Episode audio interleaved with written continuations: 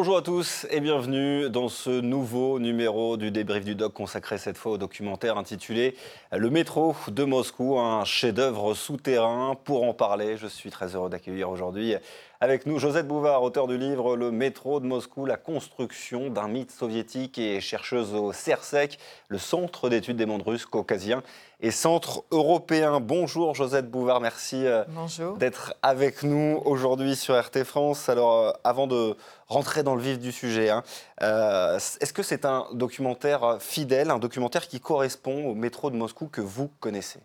Alors c'est un documentaire assez fidèle. Euh, en particulier lorsqu'il feuillette les premières lignes. Euh, la première ligne est bien montrée dans le documentaire. Euh, c'est surtout le, documentaire montre surtout les stations de la Kaltsevaya, ce qu'on appelait à l'époque les palais souterrains du métro de Moscou. Et donc, c'est la partie la plus décorée et la partie qui a été la plus critiquée par Khrouchtchev dans les années 1955. Donc après, ça a été autre chose. Mais donc, euh, ce qu'il montre surtout, c'est la ligne de ceinture de Moscou, la Kaltsevaya. Alors, et ces très belles stations. Grâce à ce documentaire, hein, on a pu découvrir justement, de, comme vous le disiez, des, très belles stations, des stations euh, majestueuses. Euh, en quelques mots, qu'est-ce qui fait que ce métro de Moscou, aujourd'hui, est l'un des métros les plus connus au monde? Euh, c'est essentiellement par l'architecture, bien entendu. Cette architecture qui a été euh, euh, initiée au début des années 30. ça n'a pas toujours été le cas. les premières stations, les premiers projets des années, des, années 1920 élaborés par la section du métro du MGD, c'est-à-dire du, du, du, du, chemin de fer de Moscou, euh, euh, ces stations étaient très modernes.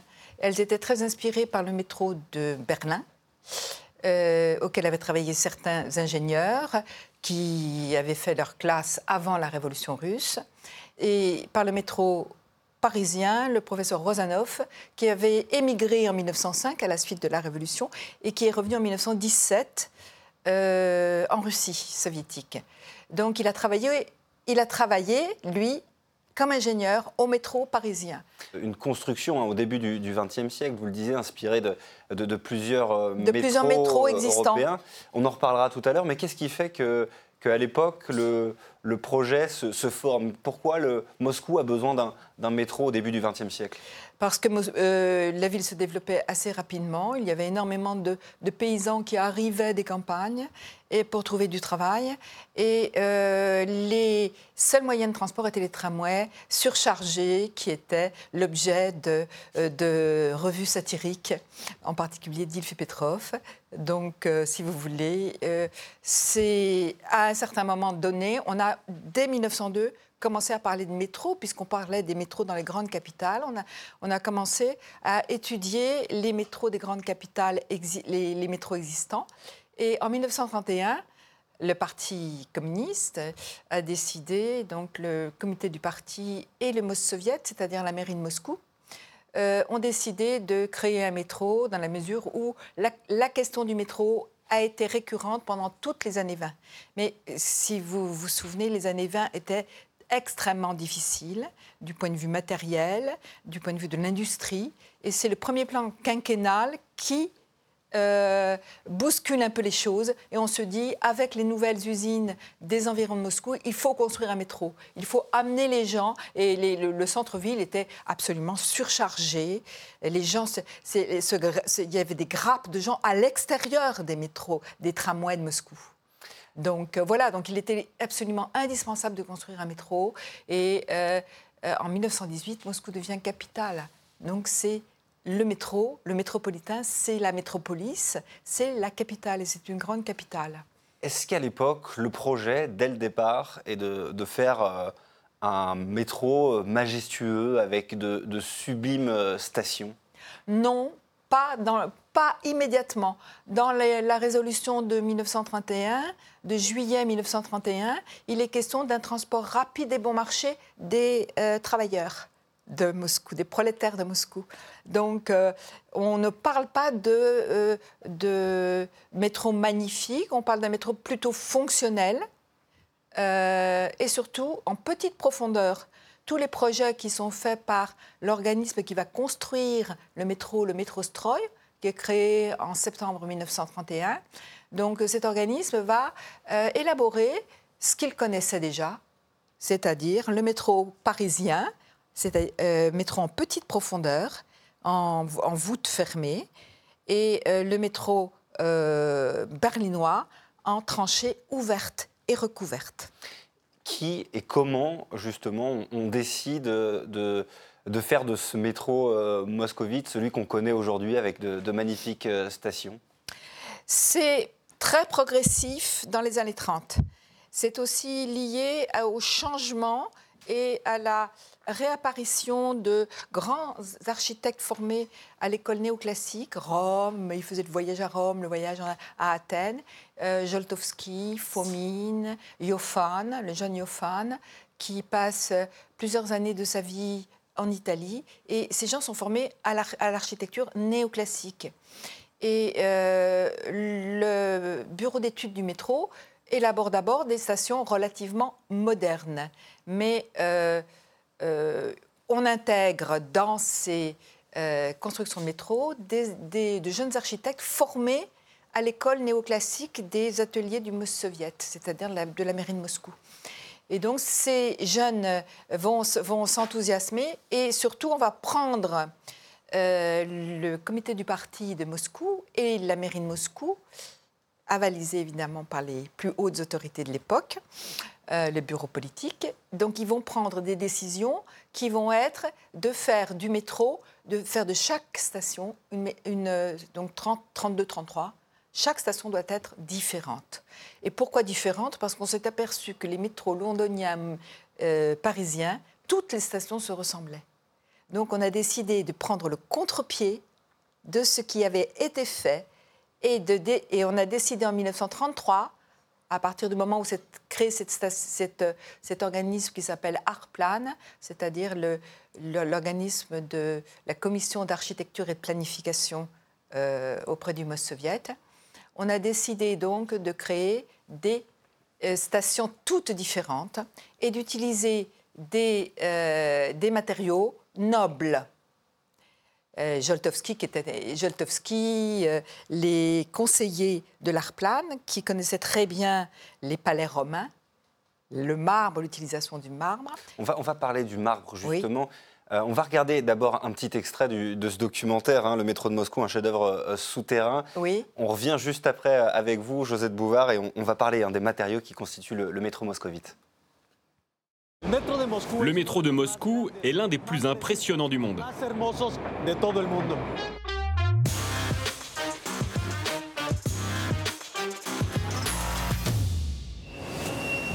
Chaque jour, il transporte 9 millions de passagers. Vous pouvez imaginer ça?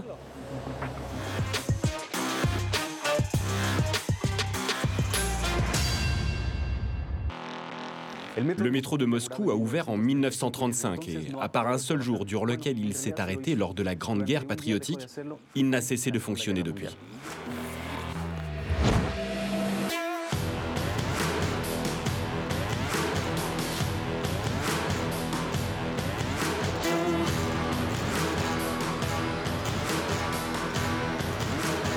La construction du métro de Moscou a commencé avec la ligne rouge, elle comptait alors 13 stations et s'étendait sur 11 km. Le métro de Moscou a grandi et est devenu avec le temps le plus grand d'Europe. Aujourd'hui, il dépasse les 400 km et se compose de 14 lignes desservant 278 stations. Il devrait encore s'élargir jusqu'en 2024. Josette Bouvard, on parlait euh, à l'instant des matériaux hein, qui étaient utilisés euh, dans, ce, dans ce métro de Moscou. Dans cet extrait, on a vu euh, quelques stations. Vous parliez du marbre. Euh, matériaux nobles, très nobles. Pourquoi utiliser euh, le marbre dans des stations de métro à Moscou? Oui, c'était pas évident du tout. Euh, il y a certains architectes rationalistes et fonctionnalistes qui étaient contre le marbre. Et c'était, mais il faut dire que les grands architectes de l'époque étaient des architectes, en particulier Fomin, qui a créé la station Krasny Varot, étaient pour des architectes de, de, de, de Leningrad, Saint-Pétersbourg, euh, avaient déjà utilisé beaucoup le marbre. Et donc, euh, le marbre a été utilisé parce qu'il il était, disent les architectes, facile à nettoyer.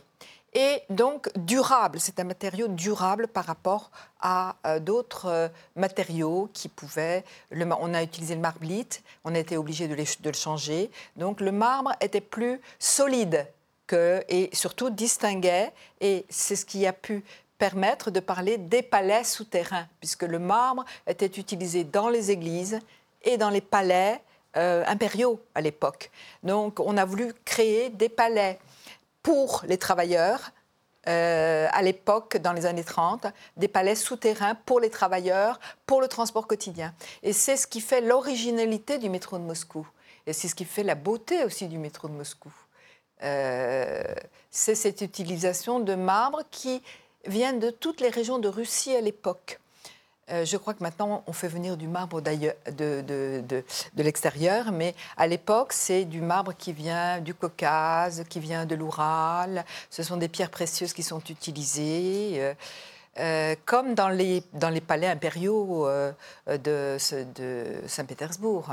On peut dire que c'est un métro impérial. C'est un métro impérial, oui, oui, c'est un métro euh, impérial pour les travailleurs, c'est un métro impérial du quotidien. Et c'est donc le paradoxe de ce métro de Moscou qui, qui est devenu à la, maintenant un monument historique. et, on le visite comme un monument, on le photographie, on le visite comme un monument. Josette Bouvard, vous restez euh, avec nous. On va faire une petite pause dans ce débrief du doc et on revient tout de suite.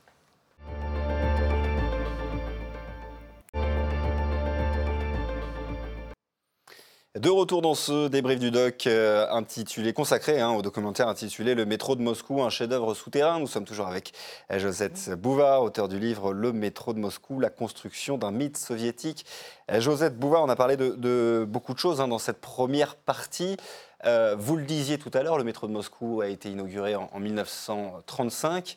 Euh, une grande inauguration hein, a été prévue pour, euh, pour l'occasion. Oui, oui, dans la salle à colonne de, du centre de Moscou, avec donc les, les délégations entraient avec des maquettes du, du, du, wagon, de, du wagon de, métro. des manifestations ont eu lieu euh, le sigle du métro de Moscou illuminait jusqu'au théâtre Bolchoï. Donc il y avait du métro partout. Et la salle était donc tout le bureau au grand complet, avec le responsable du métro Stroy, les responsables ingénieurs du métro Stroy aussi sur la, sur la scène.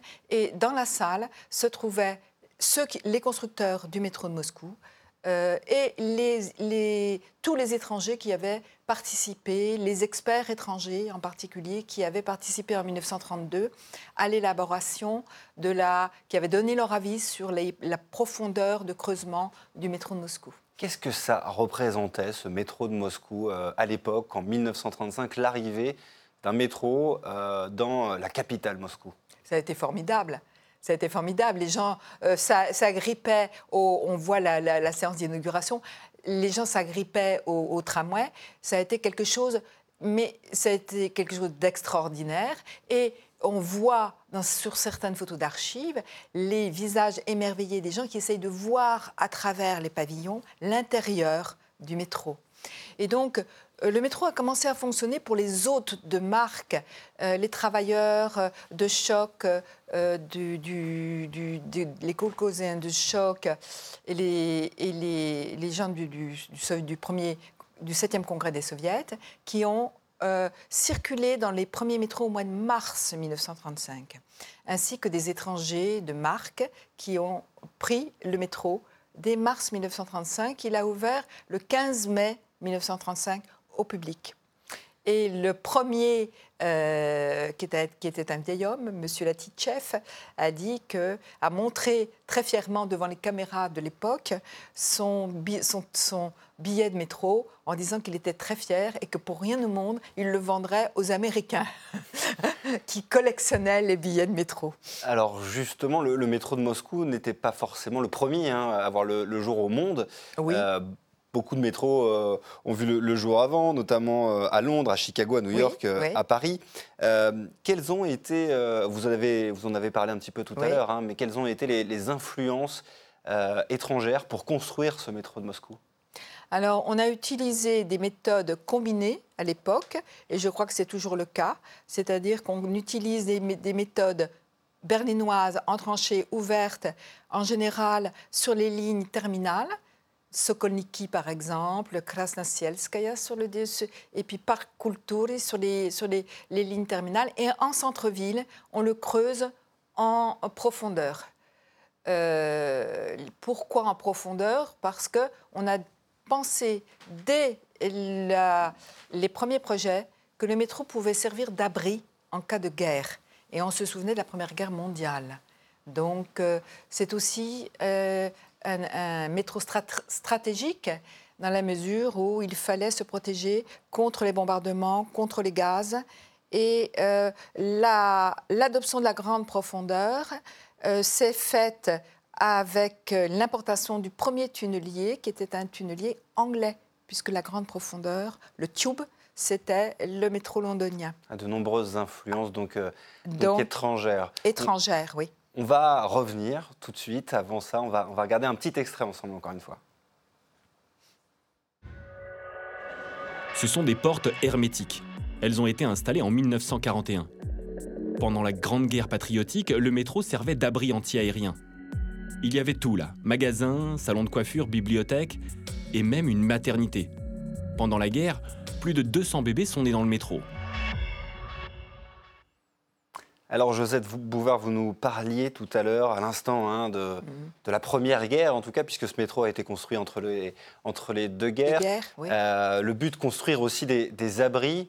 Euh, des abris qui ont bien servi hein, pendant cette Deuxième Guerre mondiale, puisque de nombreux moscovites se sont réfugiés euh, dans le métro à partir de, euh, de l'invasion nazie en octobre 41, quand la menace, les, les, troupes nazies étaient à Khimki, on a d'ailleurs donné l'ordre a été donné de, de, faire exploser certaines parties, de démonter des, stations de métro, de démonter des escalators.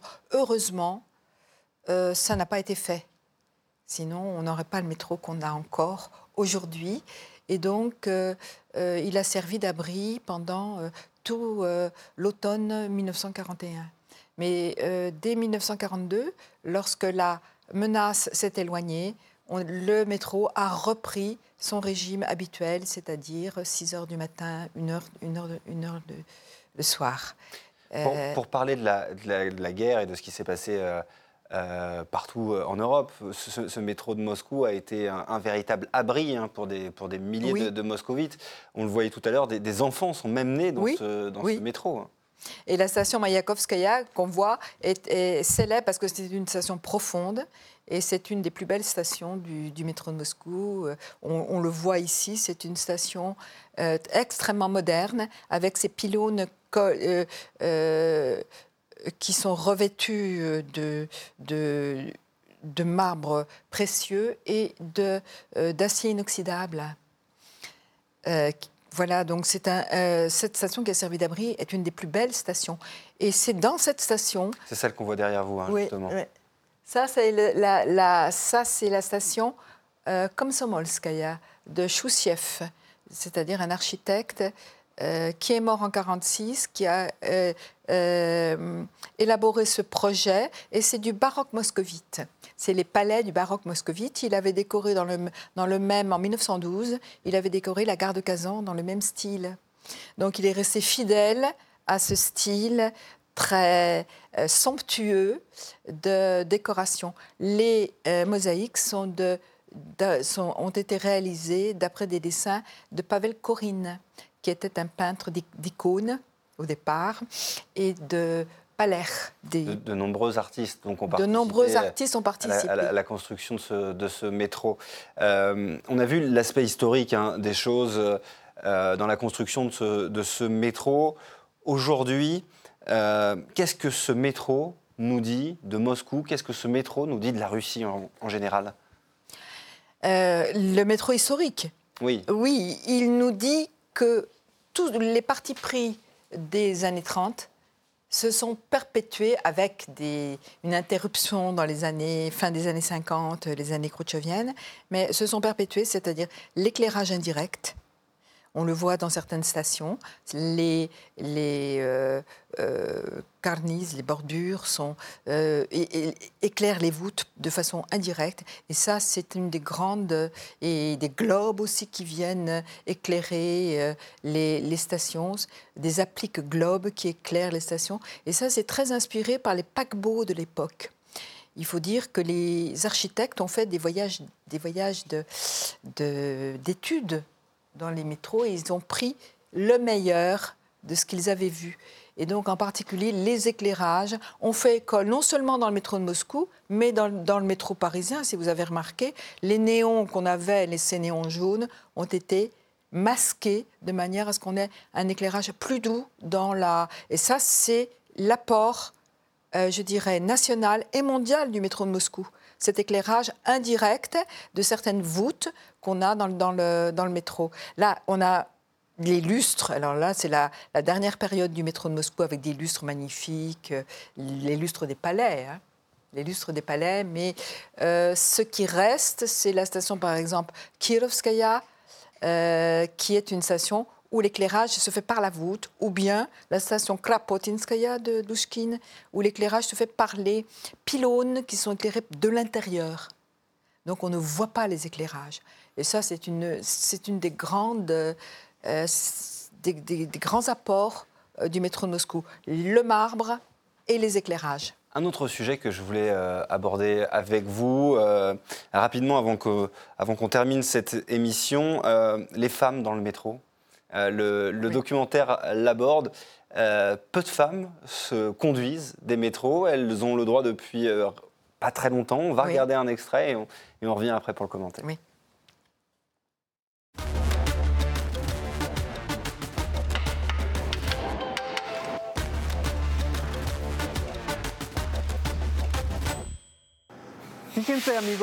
Certains trains sont conduits par des femmes. Dans le métro de Moscou, elles ne sont que 12. Le fait est que dans les années 80, en URSS, la profession de conducteur de train était considérée comme dangereuse et interdite aux femmes. Il y a six mois, elles ont à nouveau été autorisées à conduire les trains. Faisons connaissance avec l'une d'elles.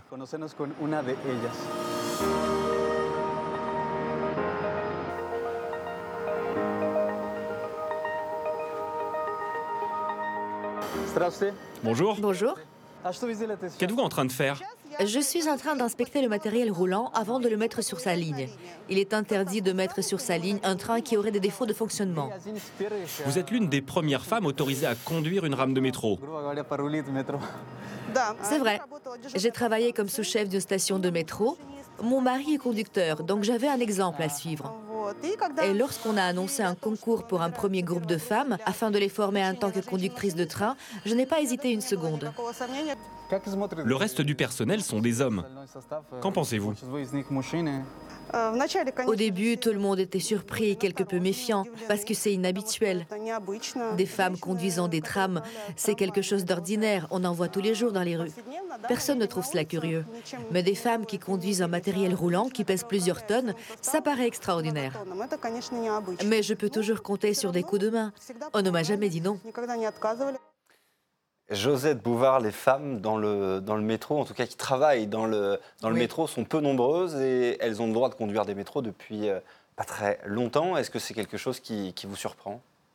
Euh, Ça me surprend un peu parce que pendant la guerre, alors évidemment c'était les temps de guerre, et donc les femmes, non seulement ont construit le métro, elles l'ont construit déjà dans les, elles étaient très peu nombreuses dans les années 30 et elles ont demandé à aller au, au, au fond parce qu'elles étaient elles étaient employées au déblaiement des terres. Elles ont remplacé les hommes. Elles ont remplacé les hommes pendant la guerre et il y a eu des trains féminins pendant la guerre. Donc, euh, c'est n'est pas la première femme et la seule femme. Il y a eu des trains entièrement féminins, c'est-à-dire euh, euh, sur les caisses, des, des, conductrices de train. Et je pensais que cette, cette tradition soviétique s'était perpétuée. Donc, je suis étonnée de voir qu'il y a eu une espèce d'intervalle de, entre la période de, des années 40 et 50 et cette période où justement euh, les femmes...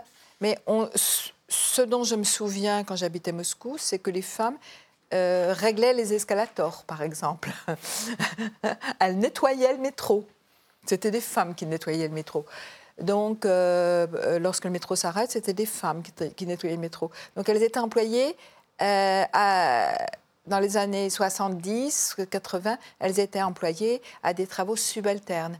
Donc c'est un peu dommage que cette tradition de la guerre se soit perdue et qu'elles aient été remplacées par des hommes comme conducteurs de train. en tout cas, la mixité semble revenir aujourd'hui. Oui, et c'est une bonne chose. Dans le métro de Moscou, c'est une bonne chose, on est d'accord. Merci Josette Bouvard d'avoir euh, été avec nous aujourd'hui. Merci euh, également à vous d'avoir suivi ce nouveau numéro du débrief du doc consacré, je le rappelle, au documentaire intitulé Le métro de Moscou, un chef-d'œuvre souterrain que vous pouvez d'ores et déjà voir sur notre site rtfrance.tv. À très vite sur RT France.